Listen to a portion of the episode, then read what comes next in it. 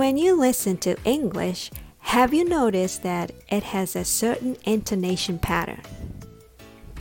今日は英語のイントネーションについてお話ししたいと思います。イントネーションが変わっても意味は変わらないかもしれませんが、どんな感じがするでしょうか？聞き比べてみましょう。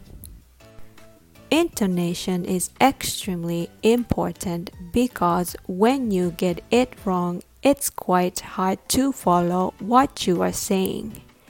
Intonation is extremely important because when you get it wrong, it's quite hard to follow what you're saying. どうでしょうか違いが聞き取れましたか イントネーションを少し変えただけでも全体の感じが変わったのがわかるでしょうか？どの音節にアクセントがあるかを耳で覚えるなら一つ一つの音が多少間違っていても伝わりやすい英語に変わります。さらにリスニングも良くなります。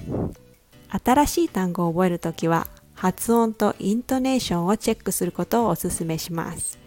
耳を使って覚えるようにしましょう。実はアクセントの位置がどこにあるかによって音が変化します。例えば bitter と deter の違いは2つの音節のうちどちらにアクセントがあるかです。bitter にはアクセントが最初の音節にあります。deter にはアクセントが後の音節にあります。アクセントの位置によってアルファベットの t の音が変化します。bitter は ter にアクセントがないので弱くなります。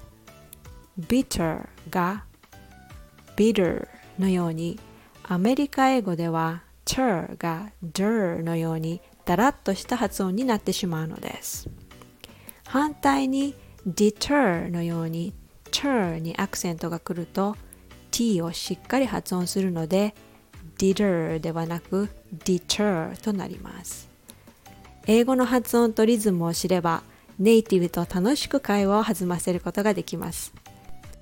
呼吸を変えて3ヶ月でネイティブの発音を手に入れるメソッドは概要欄からどうぞ。Let's work together to improve your intonation and you'll be amazed what a difference it can make in your speech.